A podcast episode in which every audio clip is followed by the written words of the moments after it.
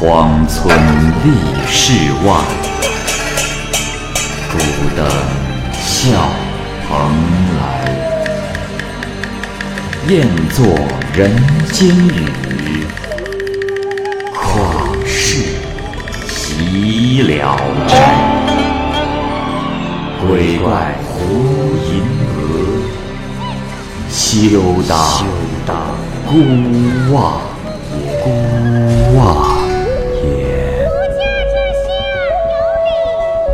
白话《聊斋故事》，《聊斋故事》之王者，蚂蚁播讲。湖南巡抚某公派遣周佐押解六十万两饷银前往京城，不料呢，途中下起了大雨，到了天黑的时候，耽误了行程，已经是找不到投宿的地方了。就在此时，看到了远处有一座古老的寺庙，于是就下令啊，全部的人马在这里休息。等到了天亮，这个周佐押解的银两全部消失了。众人甚是惊骇，但是没有人能对此负责，也找不到失金的原因。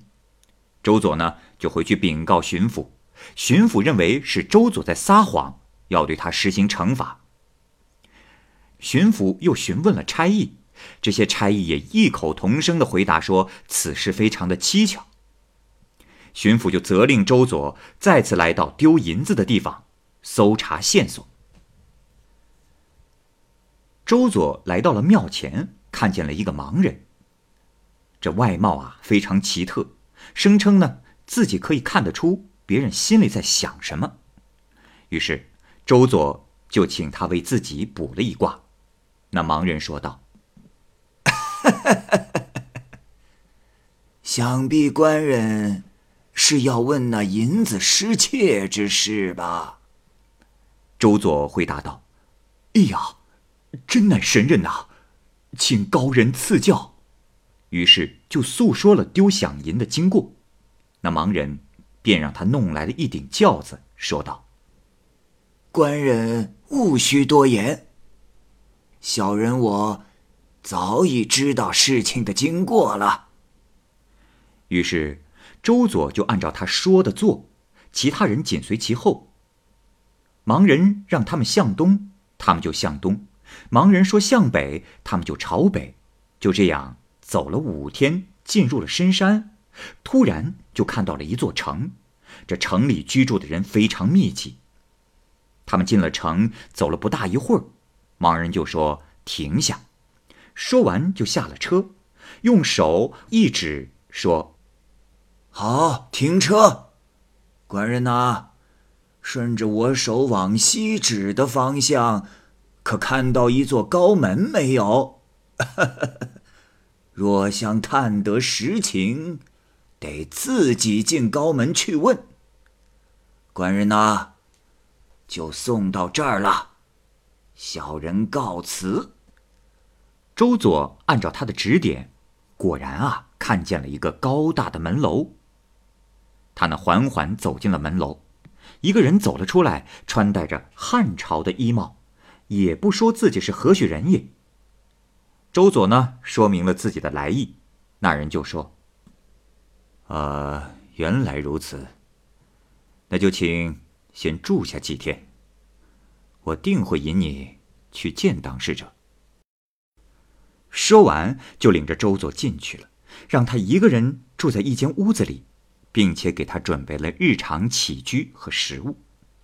这周佐啊，有空的时候。就去散步，偶然间走到了院子的后面，看见一座带着亭台的花园，便走了进去。花园内老橡枯藤遮天蔽日，地上的小草啊细如毛毡。他呢绕过几个走廊和楼阁，眼前又是一座高亭，沿着台阶走上去，只见这墙壁上挂着几张人皮。五官都在，一股血腥味儿非常的熏人。这周佐看到此景，不由得毛骨悚然，着急忙慌的就跑出了园子，回到了住处。他估计呀，留在这挂人皮的异地他乡，自己是生存无望了。但是转念一想，若是拿不到银子，回去也是死路一条，进退都是死，那就姑且听之任之吧。到了第二天，那人召他前去，说：“官人呐，今日可见了，你且随我来。”周佐只好听从了他的安排。那人骑着壮马跑得飞快，周佐跑步跟在后面。不久，他们就站在了一座衙门的门口，看上去呢像是总督衙门。身穿皂衣的衙役啊，站在两边，显得庄严肃穆。那人下了马，领着周佐进去，又穿过了一道门，只见一位王者。头戴珠冠，身穿绣袍，坐北朝南。周佐急忙上前，跪倒叩头。那王者问：“哦，你可是湖南的那个押解官？”周佐回答说是。那王者说：“银子都在这里，就这么一点点东西，你们巡抚就是慷慨的送与我。”也未尝不可呀。周佐听他如此说，就哭诉着说：“大王，呃，巡抚大人给我的期限已满，回去之后若交不出银子，我定会被他处死。大王若留下银子，我回去便空口无凭。大王，我又如何该向巡抚大人交代呀？”大王说：“嗯，这倒不难。”就交给了周佐啊一个大信封，说：“喏，你拿着它去回复，他可保你无事。”说完，又派了一个力士送他出去。这周佐啊。十分的惊惧，吓得是不敢喘气，也不敢辩驳，接过了信函就出去了。这力士送他下山的道路啊，完全不是来时走过的。出山后，送他的力士就回去了。几天以后啊，周佐来到了长沙，恭敬的向巡抚禀告，巡抚更加觉得他在撒谎。十分生气，都不给他解释的机会，就命令左右啊用绳子套住了他。周佐呢，便从头巾中把这封信拿了出来，交给了巡抚。巡抚拆开来，没等看完，就已经是脸色大变，像灰土一样，急忙命人替他松绑，只是说道：“来人呐，呃，即刻松绑。哎，此事啊，容后再议。”银子，呃，银子是小事，你先出去吧。